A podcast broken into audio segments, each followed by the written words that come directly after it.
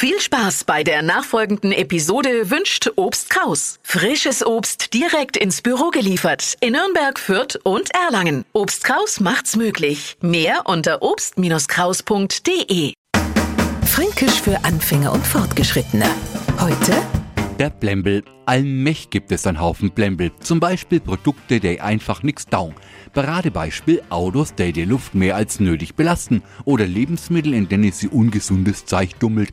Norbert von die Hersteller lang umeinander geschwafelt, das Produkt an sich, das go eigentlich im Prinzip grundsätzlich gar nichts dafür und so weiter und so fort.